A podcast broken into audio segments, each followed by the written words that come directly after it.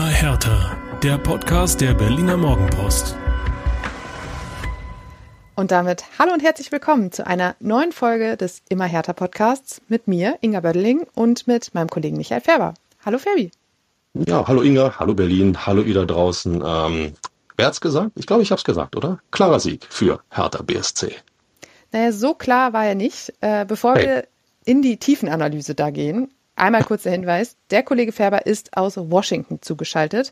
Deshalb möchten wir etwaige Tonprobleme und Verbindungsprobleme entschuldigen. Aber wir haben uns gedacht, bevor gar keine Folge erscheint, dann lieber so eine. Bin ich, äh, bin ich auch dafür, weil ähm, gerade nach so einem Sieg möchte man auch nochmal hören, was ist überhaupt passiert. Und äh, wenn ich sehe, wer da reüssiert hat, wer die Tore geschossen hat, ähm, das passt ins Bild, würde ich sagen, zur Entwicklung von Hertha. Absolut. 2 zu 1 gegen Schalke 04. Die Tore. Smaj Previak in der 41. Minute. Fabian Reese in der 50. Minute. Der trifft offensichtlich ganz besonders gern gegen seine Ex-Clubs. Hm. Und das 2 zu 1 durch Yusuf Kabadayi in der 80. So, Kannst du den, den, Anschlusstreffer, den Anschlusstreffer nochmal sagen? Yusuf und dann? Ja, Yusuf, genau. Ähm, in der Aufstellung gab es zwei Änderungen im Vergleich zum, äh, zur Niederlage gegen St. Pauli, denn Martin Winkler musste sich mit einem Infekt abmelden und Jeremy Duziak mit einer Fußprellung. Dafür gab es ein Wiedersehen mit Deo Weisio Seefuig und John Joe Kenny. Und ich muss sagen, die beiden haben eine ordentliche Vorstellung abgeliefert. Da reden wir gleich noch drüber. Aber erstmal das wichtige Ferbi schwarzer Beton, Hertha im Sondertrikot. Der Schwede, sie haben es gemacht, ja, auf Schalke. Also passt ja irgendwo auch, ja, wenn ich jetzt mal so diese Kohlegruben da irgendwo versuche rauszukramen. Aber ähm, ganz ehrlich, ganz profan gesagt, wenn du in der Situation, in der sich Schalke gerade befindet, nicht gewinnst, dann hast du ein echtes Problem. Ich glaube, Schalke ist mächtig am Ende, was das angeht. Und äh, wie sage ich immer so schön, wenn du dann deine Leistung abrufen kannst und daraus die Tore machen kannst und die Punkte mitnehmen kannst, dann machst du alles richtig. Und offenbar hat Hertha, auch wenn es ja 2 zu 1 und bitteschön, du bist immer noch auf Schalke unterwegs, aber sie scheinen offenbar sehr viel richtig gemacht zu haben und das zeigt, dass die Entwicklung, ähm, wie war das, nach dem Deadline, der ja offenbar genau in die richtige Richtung geht, ne? Ich habe auch direkt, ich war auf Schalke vor Ort, ich habe auch direkt gesagt, das ist ein Spiel, das Hertha vor wenigen Wochen noch aus der Hand gegeben hätte, sei es durch ein spätes Gegentor zum 2 zu 2 oder im Zweifelsfall sogar noch mit einer Niederlage. Aber man hat so erwachsen und konzentriert bis zum Ende durchverteidigt, dass man eben am Ende dann mit einem 2 zu 1 dastand. Und ähm, du hast gesagt, Schalke absoluter Krisenclub im Moment. Das hat man auf Schalke auch wirklich an jeder Ecke gemerkt. Die Nerven der Fans bis zum Reißen gespannt. Auch die der Protagonisten. Da läuft wirklich alles schief, was schief gehen kann. Und das hat natürlich auch zu einer recht hitzigen Atmosphäre geführt. Paul Dada hatte schon angekündigt, das wird alles sauaggressiv. Es war auch recht aggressiv, aber Hertha hat trotzdem irgendwie einen Weg in die Partie gefunden. Und ähm, das war auch so eine Entwicklung, von der ich dachte so, wow, man hat sich nicht runterziehen lassen von der Krise des Gegners, sondern man hat sein eigenes Spiel durchgezogen. Das haben wir auch schon anders erlebt, ne? Hertha-Mannschaften, die irgendwo antreten mit guten Vorsätzen und nach zehn Minuten ist irgendwo alles verschwunden, weil der Gegner es schafft, dich psychologisch so wegzuhauen. Und dann müssen wir auch sagen, ich glaube, Schalke gegen Hertha, Hertha gegen Schalke hat ja irgendwo immer einen Geschmack. Also vor allen Dingen die Älteren werden sich erinnern. Deswegen auch eine sehr hitzige Atmosphäre und äh, ich weiß nicht, was die Schalker sich auch vorgestellt haben, dass da eine Hertha-Truppe kommt, die immer noch irgendwo am Taumeln ist. Ähm, also wer so gedacht haben sollte in Königsblau, beste Grüße, ähm, dann habt ihr die Entwicklung einfach nicht gesehen, die sich bislang da getan hat in, in, in Westend. Und ähm, total wichtig, wenn du mal auf die Tabelle schaust, fünf nach oben, fünf nach unten. Ähm, ich nenne das mal Stabilisierung, ja. Ist ein gutes Wort auf jeden Fall. Erstmal war es auf jeden Fall ein zähes Duell. Es war der Inbegriff von zweiter Liga. Ähm, Hertha braucht auch. Ich, ich sehe schon, ich sehe schon, du hast so langsam hast du deinen Spaß an der zweiten Liga. Ja? Ich muss ehrlich sagen, heute im Stadion hatte ich das Gefühl, okay, jetzt weiß ich ungefähr, was zweite Liga meint. ich ich, ich habe es oft genug gesagt, ich wiederhole es gern. Ich mag die zweite Liga, weil die zweite Liga eigentlich so unfassbar unberechenbar ist, weil so viele Fehler passieren, so viele überraschende Spielzüge dann auch immer wieder vorkommen. Aber ähm, eigentlich ist nie ein Spiel verloren, bis es nicht abgepfiffen ist. Umgekehrt ist nie ein Spiel gewonnen, bis es nicht abgepfiffen ist. Insofern, diese zweite Liga macht in jeder Gemengelage Spaß. Ähm, okay, bei Schalke vielleicht gerade mal nicht, aber das soll uns nicht stören.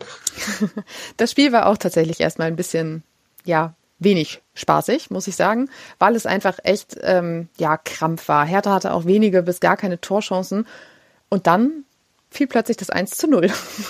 wie aus dem ja, Nichts. Nach ich, mein, ich meinst du. Ja, wie aus dem Nichts nach einer Flanke von Fabian Reese und in der Mitte steht Smaj Previak, der wirklich den Fuß im genau richtigen Moment in die Flugbahn des Ball hält, äh, in die Flugbahn des Balls hält, so und drin ist das Ding. Ähm, wir haben ihn nachher gefragt, ähm, wie er das Tor erlebt hat und er hat gesagt, ja, er weiß auch nicht so ganz genau, wie das passiert ist, aber ähm, er hätte ja deshalb so eine große Nase von wegen der richtige Riecher. Also er war ah. ganz happy, ganz glücklich und ähm, das 1 zu 0 war durchaus auch verdient. Er stand da, wo ein Stürmer stehen muss. Das ist ja immer, wenn wir von Instinkt reden, ja, wenn wir von, von, von, weiß ich nicht, torjiger Instinkt reden und reden und warum der Angreifer ist. Es gibt Spieler, die haben auf welchem Niveau auch immer ein Gespür dafür, wo sie sein müssen, weil der Ball aus irgendwelchen Gründen abgefälscht sein kann, aus Versehen dorthin kommen kann, weil dann auch eine Flanke mal abrutscht. Und ähm, ich weiß nicht, was, was dein Gefühl dir sagt, wie du ihn erlebt hast, aber wenn ich Smile Previliak, schwerer Name, ähm, sehe, wenn ich mir so ein, zwei Szenen von ihm äh, ins Gedächtnis rufe aus, aus ähm, den Spielen davor, da habe ich so das Gefühl, dass da eine Menge Instinkt mit dabei ist. Ich weiß nicht, wie es dir geht. Instinkt auf jeden Fall und eine Menge Bock auf das, was er hier macht. Ähm, denn er hat auch nach dem Spiel nochmal gesagt, er hat echt lange nicht gespielt. Ein halbes Jahr hatte er gut Pause und äh, war deshalb auch nicht ganz fit. Umso schöner, dass er dann irgendwann ähm, spielen konnte. Jetzt hat er so seine Rolle neben, neben Haris Tabakovic gefunden und ähm, eben auch dadurch, dass ja äh, Palko Dardai ausfällt und Paul Dardai da eine Umstellung vornehmen musste und er hat sich da ja auch sofort reingefuchst und Paul Dardai hat gesagt, wir haben ihn ein bisschen um schulen müssen quasi, weil er eben nicht der klassische Stoßstürmer da vorne ist, sondern manchmal auch so ein bisschen hängend und hier und da und eigentlich nicht so seine Position. Und er hat gesagt, also Previak selbst hat gesagt, na ja, das ist ja voll meine Position. Also er hat sich abgefunden irgendwie damit oder sich identifiziert mit seiner neuen Rolle. Und ähm, das funktioniert echt gut. Ich meine, er hat jetzt Tore Vorlagen geliefert und brauchte wenig Anlaufzeit. Das macht Spaß. Luppe und Smiley. Ey, ich möchte diese Zeile irgendwann mal lesen. Vielleicht nicht im Boulevard, Inga. Leg mal los. Sondern also es, funktio es, es, funktio es, funktioniert auch. Genau, in unserem Podcast, es funktioniert auch. Ich meine, Tabakovic äh, als, als äh, die Speerspitze, als der wuchtige Typ im Strafraum, also der bindet ja auf, allein schon durch die Art seiner Spielweise zwei Gegenspieler. Und wenn du dann, wie gesagt, noch jemanden hast, der, wie du sagst, sich mal ein bisschen auf dem Platz hängen lässt, nicht mental und spielerisch, sondern auf dem Platz von der Position her ein bisschen hängen lässt, die eine oder andere Vorlage gibt und dann im entscheidenden Moment, wie jetzt auf Schalke dastehen kann, wo der Ball hin soll oder hinkommt, damit er ins Tor geht, ähm, dann hast du ja zwei völlig unterschiedliche Stürmertypen, die schwer zu verteidigen sind. Insofern, ähm, da tut sich was in Westend. Absolut. Ich sollte übrigens weniger das Wort absolut benutzen. Aber gut. Absolut. Ähm, absolut. ähm, Paul Dardai hat äh, dann noch erzählt, dass er in der äh, Halbzeit direkt gefordert hat, das zweite Tor nachzulegen und hat dann gesagt, das lief wie gemalt. Denn 50. Minute Fabian Reese an der linken Strafraumkante unterwegs ähm, und der hat, ich weiß nicht wie viele Zweikampfduelle, also ich glaube Henning Matriciani auf der rechten Abwehrseite bei, äh, bei Schalke 04. Ich glaube, der träumt heute Nacht von, noch von Fabian Reese. Das war ein extremst ungleiches Duell, wie oft der von Fabian Reese überrannt wurde. Wahnsinn. Und ähm, genau in diesem Moment eben auch. Reese kämpft sich in den Strafraum, läuft noch ein paar Schritte, zieht ab und tunnelt Schalkes Torhüter-Debutanten Justin Hilkerin. Sehr unglücklich. Aber ähm, tja, da war dann das 2 zu 0 da. Schön nah am Gästeblock. Fabi Reza hatte keinen weiten Weg, um mit seinen Teamkollegen da zu feiern. Und ähm, wieder gegen seinen Ex-Verein, wie schon in Kiel beim Last-Minute-Sieg. Und ähm, er hat nachher gesagt, ja, offensichtlich läuft's gegen die alten Vereine am besten. Muss ich noch mehr über Fabian Rehse sagen? Also ich wollte jetzt eigentlich mal eine Minute schweigen, weil äh, ich weiß nicht, wie oft ich mir schon den Mund fusselig geredet habe über Fabian Rehse, aber ähm, dass er da so ein Tor macht, das finde ich überragend, weil er sich damit auch für all den Einsatz, den er bisher gezeigt hat, ähm, belohnt. Und äh, ich würde gerne mal wissen, was der so zum Frühstück nimmt, äh, weil dieser, dieser, dieser unbändige Elan irgendwo, den er auf dem Platz in jedem Spiel bisher zeigt. Ich, ich weiß nicht, ob es auch mal schlechte Tage gibt, was das angeht, was Motivation bei ihm angeht. Und äh, vielleicht sollte er mal das eine oder andere Seminar geben. Mir macht der Typ seit Wochen von der ersten Minute an Spaß. Und wenn er dann auch noch die Traute hat, einen Torwart zu tunneln, das machst du vielleicht nicht zwingend bewusst, sondern aus der Situation heraus siehst du, da ist die Möglichkeit, mache ich einfach. Ähm, dann zeigt das ja auch von unfassbarer, ähm, von unfassbarem Selbstvertrauen, ja. Und das legt er an den Tag. Ich habe vor Wochen schon gesagt, äh, der Typ ist jemand, der alle mitreißen kann, und offensichtlich ähm, scheint das ein bisschen der Fall zu sein. Ähm, äh, ich finde ihn einfach, ich finde ihn super, den Typen. So, Punkt, aus, vorbei. Ich glaube, diese Meinung oder die, diese Sätze, die du gerade gesprochen hast, würden bei Hertha BSC alle unterschreiben. Paul Dada hat schon häufiger gesagt, ein absoluter Vorbild, Profi, der äh, wirklich viele mitzieht und Hertha kann froh sein, dass, ähm, tja, sich vielleicht dann doch an dieser Stelle einmal bei Freddy Bobic bedanken, dass er äh, Fabian Reese zu Hertha BSC gelockt hat. Das waren jetzt aber sehr gewagte Worte, ja, den Namen Freddy Bobic noch mal hier reinzubringen. Aber es ist aber, die aber du hast ja recht. Ja, du hast, du hast ja, du hast ja recht. Ähm, äh, Lob wem Lob gebührt. Ähm, das ist ein echt super Transfer gewesen. Es war leider das einzige feine Näschen, aber immerhin scheint sich das jetzt ein bisschen auszuzahlen. Und wie gesagt, diese, diese Dreier-Kombo mit ähm, Fluppe, mit, äh, komm, ich sag's, mit Smiley und, und mit Fabi, äh, äh, musst du erstmal verteidigen. Und diese Ordnung haben diese Truppen in der zweiten Liga alle nicht, um da äh, so kompakt, so, ähm, so automatisch sicher zu stehen, dass sich nicht Lücken ergeben. Und bei allem Respekt, Riese ist ja enorm schnell. Das heißt, er ist ja auch in der Lage, so eine Kette mal alleine zu überlaufen. Also, ich habe vorhin von Stabilisierung gesprochen, vielleicht ist es sogar schon ein bisschen mehr. Man könnte, wie gesagt, nochmal bei Matriciani nachfragen, wie er das Ganze sieht, aber ich denke, er würde auch unterschreiben, was du gerade gesagt hast.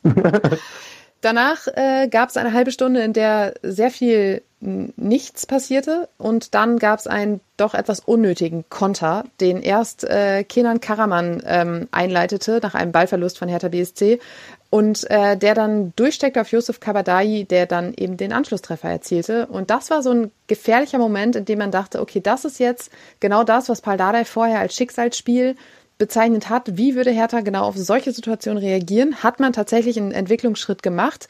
Ist man ein bisschen reifer, erwachsener geworden, um solche Situationen dann doch auch vernünftig zu verteidigen? Ähm, ein bisschen spielte Hertha ins, äh, in die Karten, dass dann in der 86. Äh, die gelb-rote Karte für Karaman gab. Ähm, nach wiederholtem V-Spiel war auch alles äh, fein, also keine strittigen Szenen oder sowas. Und Schalke dann natürlich nur noch zu zehnt mit all dem Ballast, den man da so mit sich herumschleppt, auch nicht mehr so wahnsinnig ähm, ja, euphorisch war. Aber nichtsdestotrotz gab es noch etliche Szenen, bei denen Tjag ernst eingreifen musste und auch wirklich, er hat zwei hochkarätige Chancen noch entschärft. Eine wahnsinnig, ähm, mit, mit einer wahnsinnig tollen Flugeinlage sogar, wo er den Ball noch aus dem Winkel gekratzt hat. Und ähm, kurze Zeit später um den äh, Pfosten gelenkt. Also da war von ihm eine starke Leistung, aber auch von seiner Verteidigung davor konzentrierte Leistung, ähm, die man so ja vielleicht nicht unbedingt erwartet hat, aber die dann doch genau das zeigt, was du gerade sagtest, Stabilisierung, vielleicht sogar auch schon einen Schritt nach vorn. Bei Tjag Ernst, da bin ich jetzt mal ganz ehrlich, da lege ich jetzt mal die Messlatte gleich ein Stückchen höher, weil er hat ja in der vergangenen Woche, glaube ich, war es, ein klares Statement abgegeben. Ich bin hier klar die Nummer eins. Vielleicht nicht mit diesen Worten, aber es war genau der Duktus. Wenn er sich so äußert, was ich überragend finde, weil er dann Selbstvertrauen zeigt, weil er auch zeigt, wohin er will, welchen Status er verteidigen, einnehmen möchte, dann muss er auch Leistung zeigen. Also dieses, ähm, das hat man jetzt von ihm nicht erwartet. Ich erwarte nach dieser Aussage von ihm genau das. Und das hat er gezeigt auf Schalke in zwei Situationen, welchen Rückhalt er geben kann für die Mannschaft. Das muss er in den nächsten Spielen weiter bestätigen. Und wenn das funktioniert, dann hast du eine junge, wirklich sehr gute Nummer eins hinten im Tor, die dir Spiele gewinnt. Denn das scheint jetzt auf Schalke schon mal so der erste Mosaikstein gewesen zu sein. Und wenn du das als Hertha BSC weißt, wenn du das als Mannschaft weißt, dann kannst du dir auch, ohne dass du es willst, mal einen Fehler erlauben, weil du weißt, ey, unser Ernst da hinten, der lässt nichts anbrennen. Das gibt dir Sicherheit. So viel zum Thema Stabilität, ne? Genau, und äh, zuträglich war wahrscheinlich auch für Tjag Ernst, dass man sich bei Hertha unter der Woche nochmal stark gemacht hat dafür, beziehungsweise ähm, ihm Rückhalt gegeben hat und gesagt hat, du bist unsere Nummer eins, völlig unabhängig davon, dass Marius Gersbeck zurückkehren wird. Und äh, sowas gibt einem jungen Torhüter natürlich auch ähm, Selbstvertrauen, weil sicherlich wird er sich auch Gedanken gemacht haben, was passiert jetzt mit mir? Ich bin eingesprungen, jetzt kommt der Erfahrene zurück, muss ich jetzt auf die Bank? Und das ist eben ein klares Zeichen gewesen, hey, wir vertrauen dir, du machst einen super Job und ähm, er kann es halt eben so zurückzahlen.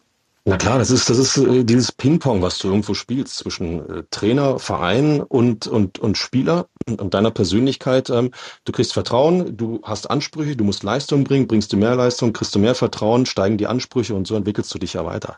Und wenn wir dann diese beiden Spiele mal vergleichen, St. Pauli zu Hause, wie viel waren da? 60.000 plus im Olympiastadion? Ja. Und äh, du spielst gegen eine Mannschaft, verlierst und der Trainer sagt nachher, die waren für uns eine Nummer zu groß. stehst du als Profi auch erstmal da. Wieso waren die eine Nummer zu groß? Wieso konnten wir nicht mithalten? Wieso haben wir den 60.000 in unserem Stadion nicht zeigen können, wo wir eigentlich vielleicht schon stehen? Jetzt fährst du nach Schalke, hast wieder 60.000 im Stadion, sind aber alle gegen dich. Wie viele Hertaner waren da? 4.000. 4.000, also knapp 60, sagen wir 56, 55.000, die sind alle gegen dich. Und du zeigst, dass du solche Prüfungen bestehen kannst, dass du auch aus dieser St. Pauli-Nummer, wo die Kulisse dich gelähmt hat, gelernt hast, weil diese Kulisse auf Schalke, die dir eigentlich nur Negativität entgegenbringt, ja auch lähmen kann, sind wir ja mal ehrlich. Aber das hat Hertha nicht gelähmt, sondern offensichtlich beflügelt. Also diese Woche, St. Pauli-Spiel, dann die Woche und jetzt das Spiel auf Schalke. Ich halte die für eine der wichtigsten Wochen in der Entwicklung von Hertha BSC in der Saison. Ja, das würde ich nur unterschreiben, denn auch Paul Dardai hat nachher noch gesagt, die Kulisse gegen St. Pauli, die hat uns gelähmt, genau die Worte, die du auch gerade genutzt hast. Und jetzt hat man eben dann doch gezeigt, dass man bestehen kann, vor allem weil auf Schalke ja wirklich der Baum brennt. Also da die Pfiffe während des Spiels gegen die eigene Mannschaft als den Schalkern wirklich nicht viel einfiel und man immer nur hinten rumspielte, das war wirklich schon bezeichnend dafür, dass da ähm, so einiges schief läuft. Und da dann zu sagen, gut, dann spielen wir halt jetzt hier unseren Stiefel runter. Genau und genau. nutzen eben diesen Krisenclub aus, so wie es viele, viele Mannschaften in den vergangenen Jahren gegen Hertha eben gemacht haben. Genau. Ähm, ist halt auch so ein, so ein Reifeprozess, der durchaus positiv zu vermerken ist. Und viele, viele Spieler sagen ja, selbst wenn die Atmosphäre negativ ist, das spornt mich nur noch an, das hilft mir, mich noch mehr zu fokussieren. Aber das musst du eben, wie gesagt, auch erstmal können. Da musst du vom Kopf her total sicher sein. Die Mannschaft scheint das in ihrer Gesamtheit zu sein, dass du epische Rückschläge, episch im Sinne von viele Zuschauer und du hast keine Schnitte, dass du das verarbeiten kannst und für dich nutzen kannst auf Schalke. Ähm, das ist vielleicht viel, viel, viel wichtiger, als dass du da vorne einen Stürmer hast, wo du weißt, der macht uns 15, 20 Tore, dass du hinten einen Torwart hast, wo du weißt, der gewinnt uns fünf Spiele im Jahr. Aber das wird dir in jeder Situation in der Saison helfen, Krisen zu überstehen. Und das ist vielleicht noch viel, viel wichtiger. So was wir oft, Inga, was wir oft gesagt haben, ne? Kriegst ein, Hertha kriegt ein Gegentor und das war's. Die Mannschaft, der Verein, alles, das Umfeld, die Zuschauer, alle sind klinisch tot. Ich glaube, so eine Situation werden wir in dieser Saison nicht erleben bei Hertha. Nee, ich habe auch das Gefühl, dass da jetzt dann durchaus ein Selbstvertrauen entsteht, dass dich solche Situationen eben überstehen lässt. Wichtig, und, bevor jetzt ähm, ihr da draußen denkt, dass wir hier anfangen zu überdrehen. Nein, nein, nein, tun wir nicht. Aber es, aber es ist eine Nuance, die ich zumindest in den letzten zwei, drei Hertha-Jahren nicht ein einziges Mal wahrgenommen habe. Vielleicht habe ich auch nicht genau hingeguckt, das kann alles sein. Jetzt nehme ich sie wahr und finde, dass das für die Entwicklung einer total neuen Mannschaft ein absoluter Meilenstein ist. So sehe ich das. Genau, und ich habe genau hingeguckt in den letzten Jahren und ich muss sagen, das ist eine absolut neue ähm, Qualität, die diese Mannschaft im Moment zeigt. Und ähm, ich habe auch schon gesagt, sie müssen das auf jeden Fall weiter beweisen. Jetzt ist noch nichts erreicht. Man hat sich Weihnachten so ein bisschen als Ziel gesetzt, um dann eben auch in der kommenden Rückrunde dann anzugreifen. Und Andreas Buschalakis hat es bei uns im Interview gesagt in dieser Woche. Wer das lesen möchte, morgenpost.de. Ähm, sein prägendes Zitat, ich war ein lauffauler Zehner, also da wartet noch die eine oder andere Anekdote ähm, auf euch. Ähm, er hat gesagt, ich will mit Hertha BSC wieder in die Bundesliga zurückkehren. Und das ist ein Ziel, das sagen jetzt, also äußern immer mehr Spieler und man wird sich an Weihnachten oder um Weihnachten rum so positioniert haben wollen, dass man eben dieses Ziel dann angehen kann. Und äh, mit so einer Qualität ist das durchaus möglich, aber dafür muss man das eben häufiger dann auch nachweisen. Ja, ich finde es auch gut, dass wenn diese Aussagen, äh, sagen wir, aus Spielerkreisen kommen. Ähm, ich ich versuche mal ähm, freundlicherweise einen, einen Blick zurückzuwerfen äh, in den Südosten der Stadt, nur um das mal zu definieren. Ähm, in, in Köpenick hat man lange nie von der Bundesliga gesprochen. Es gab dann einen Torwart, Rafa Gikiewicz, hat gesagt, natürlich will ich in der Saison aufsteigen. Und da sind alle in irgendwo Hallo-Wachstellung gekommen, weil einer endlich mal ausgesprochen hat, wohin die Reise gehen soll. Und genau das Gleiche passiert ja jetzt bei Hertha auch. Buschalak ist neu hinzugekommen sagt, er war lauffaul. Das scheint A jetzt nicht mehr der Fall zu sein. B, die Mannschaft zeigt, dass sie auf dem richtigen Weg ist. Warum soll ich denn nicht die Bundesliga als Spieler als Ziel ausrufen? Ja, warum soll ich das denn nicht machen? Ich befinde mich in einem Hoch. Ich merke, es entwickelt sich etwas und alle anderen Truppen, beste Grüße an den HSV, ähm, die kochen auch nur mit Wasser. Insofern, äh, diese Ziele zu äußern, halte ich grundsätzlich nie für falsch. Ich finde es manchmal sogar eher ja, aus journalistischer Sicht sowieso langweilig, aber wo ich immer sage, Kinder, traut euch doch mal mehr. Setzt doch mal auch verbal, so Abteilung Attacke mäßig, ne? ohne zu überdrehen, aber setzt doch die anderen auch mal unter Druck. Kann doch mal ja. helfen. Und es hat ja auch was mit Ambitionen zu tun, ne? Also wenn genau. du als Leistungssportler keine Ambitionen hast, dann weiß ich nicht, was du in der Bundesliga oder in der zweiten Liga machst. Von daher passt das. Bei allem Respekt, bei allem Respekt, du kannst doch nicht als Hertha BSC, als frischer Bundesliga-Absteiger dich hinstellen und sagen, äh, wir gucken erst mal und vielleicht, und ich glaube auch, dass sie intern das Ziel längst in der Schublade haben und einfach nur aus Nummer sicher gehen wollen, was entwickelt sich, damit wir nicht vollends gegen die Wand laufen verbal. Also alles andere würde mich ehrlich gesagt wundern. Naja, bei Schalke hat man gut daran getan, dieses Ziel erstmal nicht zu äußern, wie man jetzt sieht. Ja, aber ist Schalke. So. Und ich finde es auch immer wieder schön, dass wir jede Woche den HSV grüßen im Podcast. Also ich finde, manche Dinge müssen auch einfach äh, ich mag meinen HS, Ich mag meinen HSV, ja, ganz ehrlich. Es ist, äh, ich, ohne jetzt die Zahlen zu kennen, ich sage, in den vergangenen fünf Jahren ist es die erfolgreichste Mannschaft in der zweiten Liga, weil sie immer Dritter oder Vierter wurden. ja, nette das, das, auch, auch das musst du erstmal hinkriegen als, als Mannschaft, weil dann steigst du auf und dann steigst du ein Jahr später wieder ab und viele Absteiger rutschen dann erstmal ins Mittelmaß der zweiten Liga. Ähm, also nicht nur in den ersten, im ersten Saisondrittel, sondern grundsätzlich enden dann, weiß ich nicht, auf Platz 11. Aber der HSV schafft es immer wieder, Dritter oder Vierter zu werden und nicht aufzusteigen. Also insofern ist das schon ein Erfolg. Ähm, muss man nicht haben, aber hat schon. Fabi, wir haben über Fabi Rehse gesprochen, der äh, wieder ein starkes Spiel gemacht hat. Zu erwähnen ähm, wäre da auch übrigens noch Michael Karbovnik. Der hatte in den letzten Wochen so ein bisschen Schwierigkeiten. Jetzt hatte er wirklich, er war super untriebig. Er hat ganz oft mit Lino Tempelmann vom FC Schalke zu tun bekommen. Die beiden sind ungefähr eine Größe, eine Gewichtsklasse, war spannendes Duell. Ähm, aber auch er wirklich mit guten Vorstößen nach vorne, starker Defensivarbeit und ich möchte auch noch einmal Deo Seefulk rausheben, denn dieses Kampfschwein, Entschuldigung, ist wirklich. Ja, ist ja so. Ist, ja, es ist ein Phänomen. Also er war seit dem ersten Spieltag raus, da hatte er sich ja verletzt auf, ähm, äh, in Düsseldorf. Ich erinnere mich noch, wie er zum Bus humpelte. Jetzt war er wieder da, eben weil äh, Duziak und ähm, äh, Martin Winkler ausfielen und er war eben der Ersatz für Martin Winkler auf dem äh, Flügel und er hat so viel Alarm gemacht. Die Stutzen hingen schon zwei Minuten nach Anpfiff an den Knöcheln yes. und yes. er hat wirklich viel Alarm gemacht, hatte gute Szenen, hatte manchmal auch weniger gute Szenen, aber ich glaube, das ist eben auch der fehlenden Praxis und der fehlenden Abstimmung zu schulden. Aber ganz üble Sache, er ist in der zweiten Hälfte mit seinem Gegenspieler zusammengerasselt mit dem Kopf und ist erstmal etwas benommen liegen geblieben. Und zwar okay. so benommen, dass Haris Tabakovic sofort ähm, ja, panisch wedelnd zur Bank ähm, winkte, um halt die medizinische Abteilung von Hertha aus Feld zu holen. Der Schiedsrichter Ham Osmas reagierte auch sofort. Ähm, er konnte dann weitermachen, beziehungsweise Paldada hat am Ende gesagt, alle außer Deo haben gesagt, dass er nicht weitermachen kann. Aber weil Seefuig selbst gesagt hat, ich will weitermachen, hat er noch eine Viertelstunde weitergespielt. Auch der Doc hat gesagt, er ist nicht, nicht sicher, vielleicht sollte man ihn besser runternehmen, denn er war wirklich angeschlagen. Und in den ersten Momenten nach dem Zusammenstoß, als das Spiel angepfiffen war, lief er auch so ein bisschen unorientiert durch die Gegend. Paldada hatte ihm vorher so spaßeshalber zwei Finger gezeigt und er wollte weitermachen, aber dann äh, haben sie dann doch nach einer Viertelstunde gesagt, die Gesundheit geht vor, runter mit ihm. Es war die richtige Entscheidung. Als er durch die Mixed Zone lief, war er auch immer noch so ein bisschen, also man hatte das Gefühl, er ist jetzt nicht auf der Höhe des Geschehens. Von daher gute Besserung in die Richtung, ähm, dass äh, das keine bleibenden Schäden hinterlassen hat. Das wäre wichtig.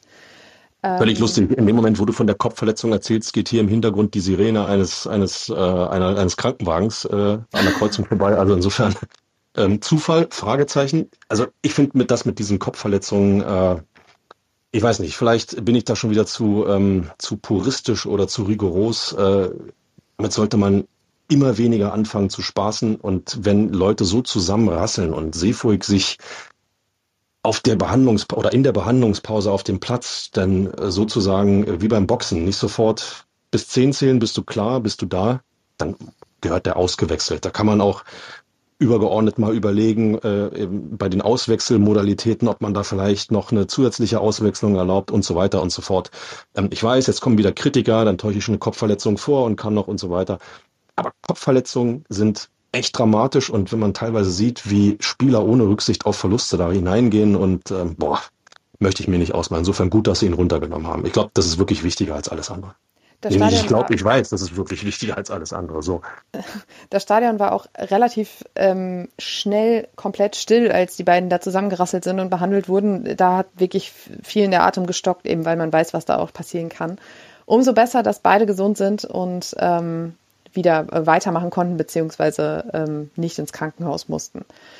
So, Fabi, jetzt geht's mit Platz 9 in die Länderspielpause. Das ist natürlich ja. vor allem gut für den Kopf. Ich habe vorhin mal nachgeguckt. Also vergangene Saison war die Länderspielpause nach dem 15. Spieltag, ähm, stand Hertha auf dem 16. Platz. Vor zwei Jahren stand man nach dem dritten Spieltag vor der Länderspielpause mit null Punkten auf dem letzten Platz. Ähm, letzte Saison dann auch mal auf dem 14. oder auf dem 13. Also so richtig doll ähm, war das nie. Jetzt ist man in der oberen Tabellenhälfte. Aber Paldada hat gesagt, es ist ja alles völlig wurscht. Hauptsache, wir machen danach so weiter, wie wir aufgehört haben.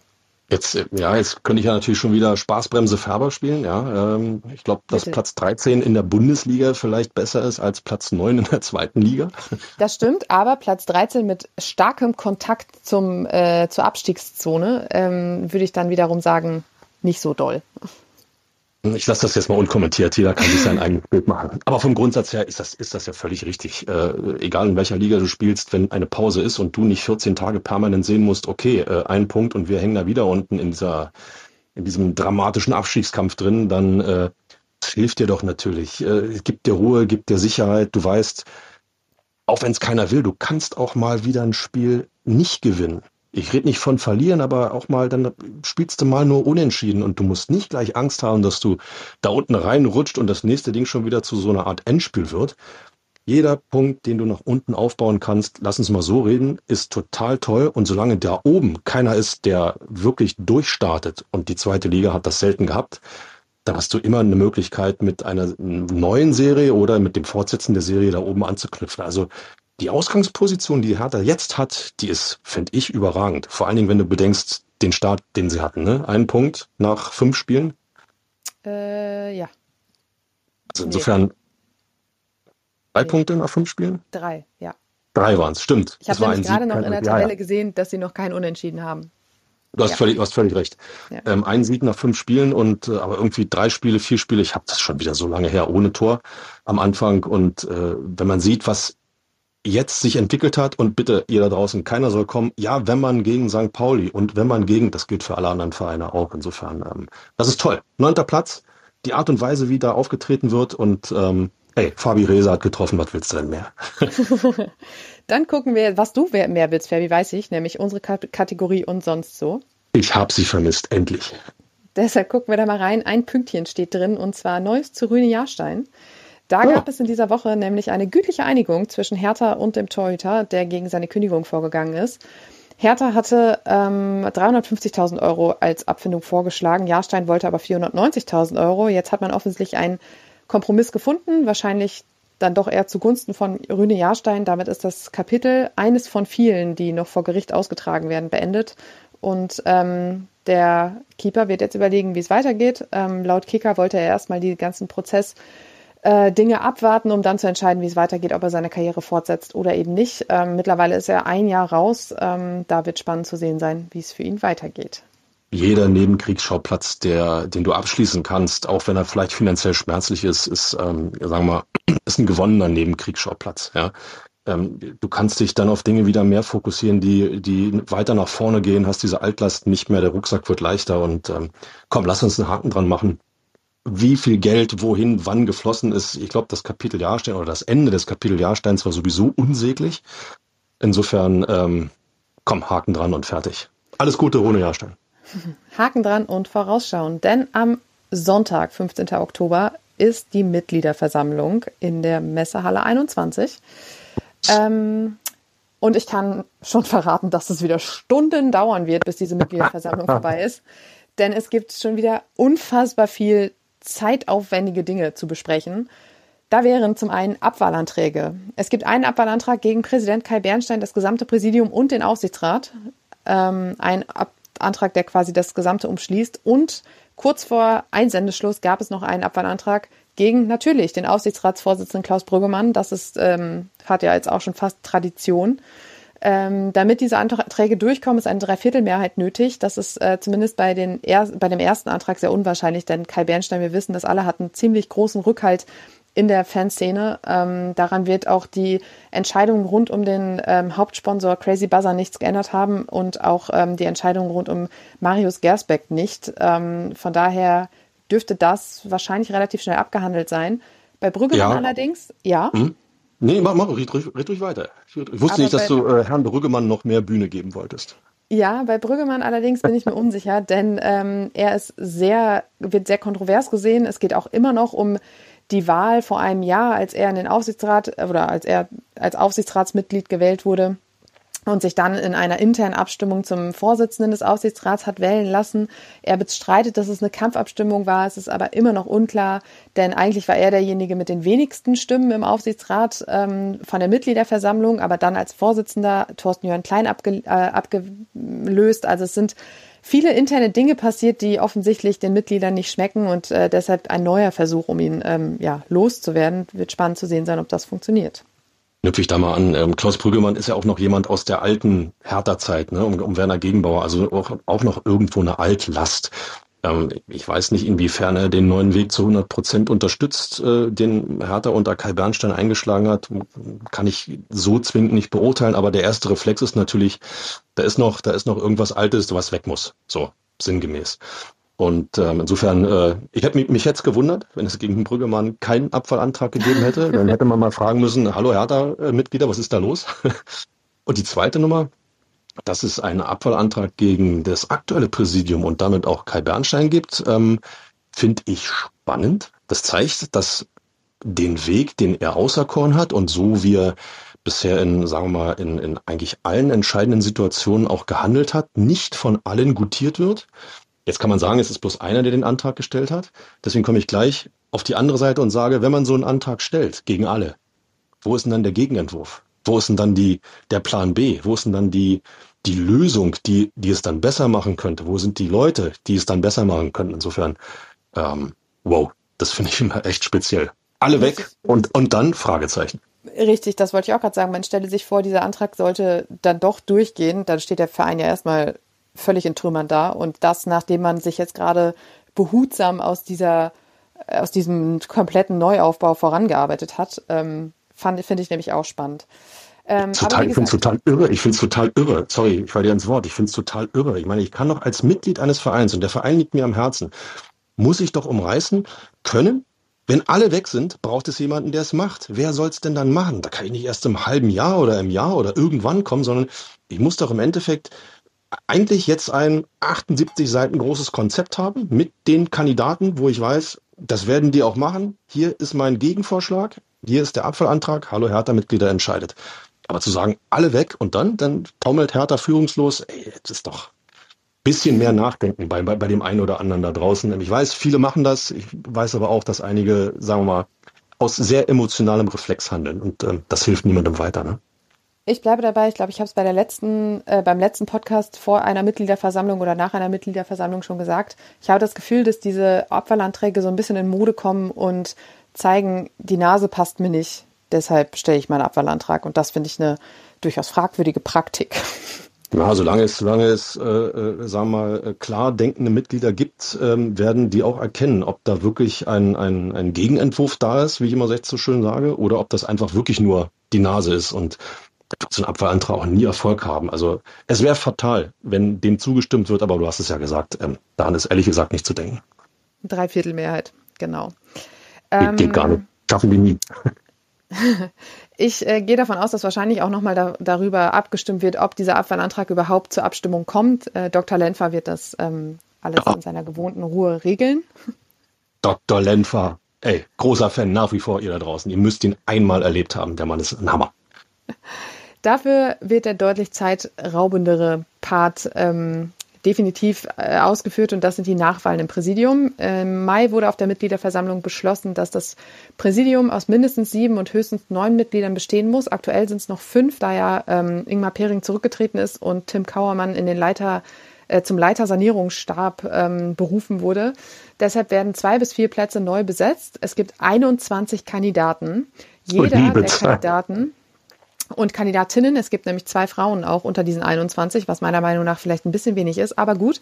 Äh, haben Nee, nicht nur deiner Meinung nach. Es ist zu wenig. Es ist zu wenig. Ganz einfach. Ist so. Äh, ja, definitiv. Ich finde, so ein Verein braucht mehr weibliche Stimmen, ähm, gerade auch wenn das Thema Frauenfußball ernsthaft behandelt werden möchte. Aber worauf ich hinaus möchte, jeder Kandidat, jede Kandidatin hat drei Minuten Vorstellungszeit und es können Fragen gestellt werden. Also alleine das würde meiner Recht Berechnung nach schon mindestens anderthalb Stunden dauern. Ich hätte jetzt sogar zwei Stunden gesagt, weil ich äh, ja doch die eine oder andere Mitgliederversammlung äh, miterleben durfte und ähm, das zieht sich natürlich immer ewig hin. Aber äh, gut, so ist nun mal die Regularie und äh, Leute, nehmt Zeit und vielleicht auch was zu essen mit. Ich weiß, es gibt vor Ort, aber äh, so ein Snack zwischendurch kann hilfreich sein. Da sind nämlich auch mehrere Wahlgänge wahrscheinlich und dann wird man sehen, wie viele es dann schaffen. Ähm, das ist tatsächlich auch erst ein recht später Tagesordnungspunkt. Also deshalb ähm, ey, viele Nerven, viel Geduld, aber das kennen wir ja schon. Ähm, ein weiterer Punkt ist die Wortmeldung von Marius Gersbeck. Ähm, um das mal kurz aufzuholen. Wir haben über diese Causa in der vergangenen Woche genug gesprochen. Unsere ähm, diversen äh, Sichtweisen, Problematiken etc. auf dieses Thema sind hinlänglich belegt. Am ähm, Montag kam die ähm, Mitteilung von Hertha BSC, dass er rehabilitiert wird und in der kommenden Woche ins Training einsteigen wird. Aber, und das nochmal dazu, wir haben gerade über Tjag Ernst gesprochen, Ernst bleibt trotzdem die Nummer eins. Ähm, und in dieser Pressemitteilung, die Hertha rausgegeben hat, äh, hat sich auch Marius Gersbeck zu Wort gemeldet und ähm, die Information ähm, gegeben, dass er sich auch auf der MV erklären möchte. Ich gehe davon aus, dass er sich geläutert zeigen wird, dass er sich entschuldigen wird, dass er ähm, tja, wahrscheinlich einfach auch um Unterstützung werben will, weil ja auch die Mitglieder sehr, sehr kontrovers ähm, diskutiert haben über diese Begnadigung. Es gab auch, ähm, ich glaube, 30 Vereinsaustritte ähm, als Konsequenz auf seine Begnadigung. Es gab wiederum seit dieser Zeit auch 100 Neuanmeldungen, die jetzt nicht alle komplett sofort auf Marius Gersbeck gemünzt waren, aber das nur als der Vollständigkeit halber. Aber diese Wortmeldung, ich weiß nicht, ob Fragen erlaubt sind oder ob er sich einfach nur äußern wird, aber auch das wird, tja, ich denke, ganz interessant.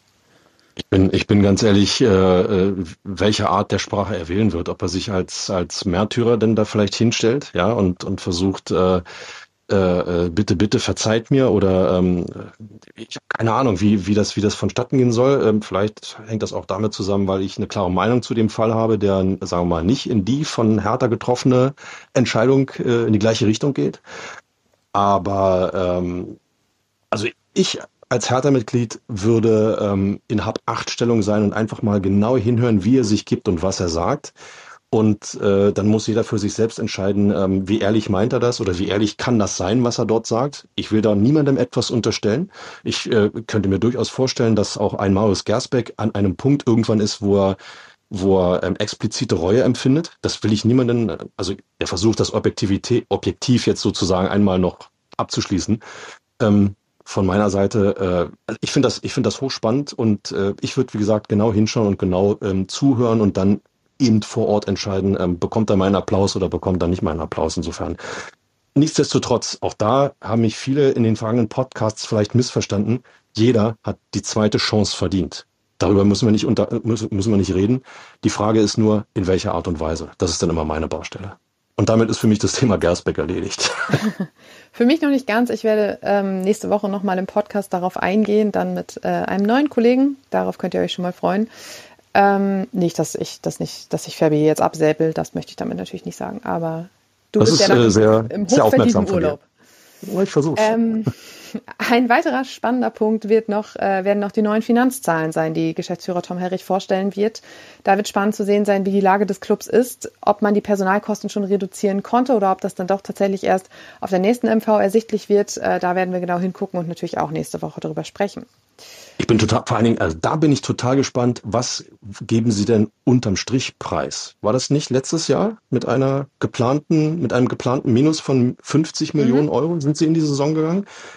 Ich bin gespannt, was jetzt unterm Strich steht. Ob da vielleicht ein Plus steht, ob da, weiß ich nicht, minus 5 Millionen steht.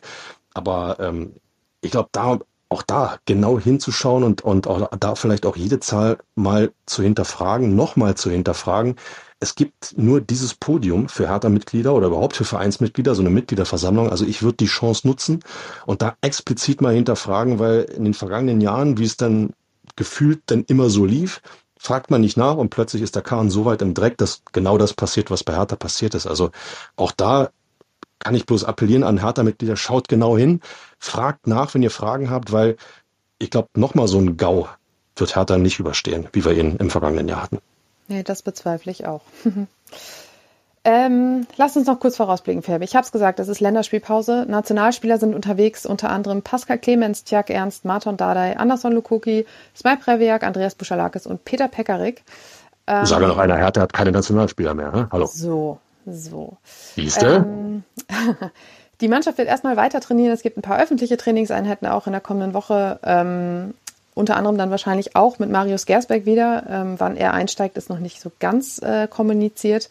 Und es wird ein Testspiel geben, und zwar am Donnerstag, 12. Oktober, 19 Uhr im Mommsen-Stadion gegen Tennis Borussia. Und, ist ähm, dit noch mein Berlin? Ja, dit ist mein Berlin. Hertha gegen genau Tennis Borussia. Hm. Dit ist dein Berlin. Genau, genau dit. dit ist mein. So, und nicht anders. Leute, hingehen, Hertha gegen Tennis Borussia. Ähm, mehr als, ähm, sagen wir mal, etwas älterem Jahrgang geht da ein bisschen das Herz auf. Das ist äh, mehr Fußball Westberlin kannst du nicht haben. Ja, und ähm, damit sollen die Mannschaft ein bisschen im Rhythmus bleiben. Danach gibt es ein paar Tage frei, hat Paldada schon gesagt. Und ähm, dann startet die Vorbereitung auf das nächste Zweitligaspiel. Das allerdings dann erst in der nächsten Woche, denn ähm, erstmal die große MV und alles, was damit verbunden ist, in der kommenden Woche. Die nächste Folge nämlich am 16. Oktober. Und ähm, tja, bis dahin, Ferbi, dir ein ähm, Riesendankeschön für deinen aufopferungsvollen Einsatz aus dem Urlaub. Leute, ähm, wenn ich dazu beitragen kann, dass ähm, unser Hertha wieder in die Bundesliga kommt, ihr wisst, ich will das Derby zurück. Insofern. Dann äh, wünsche ich dir noch einen wunderbaren Urlaub. Genießt die Zeit. Euch da draußen vielen Dank fürs ähm, ja, Zuhören und ähm, wir hören uns in der nächsten Woche wieder. Macht's gut.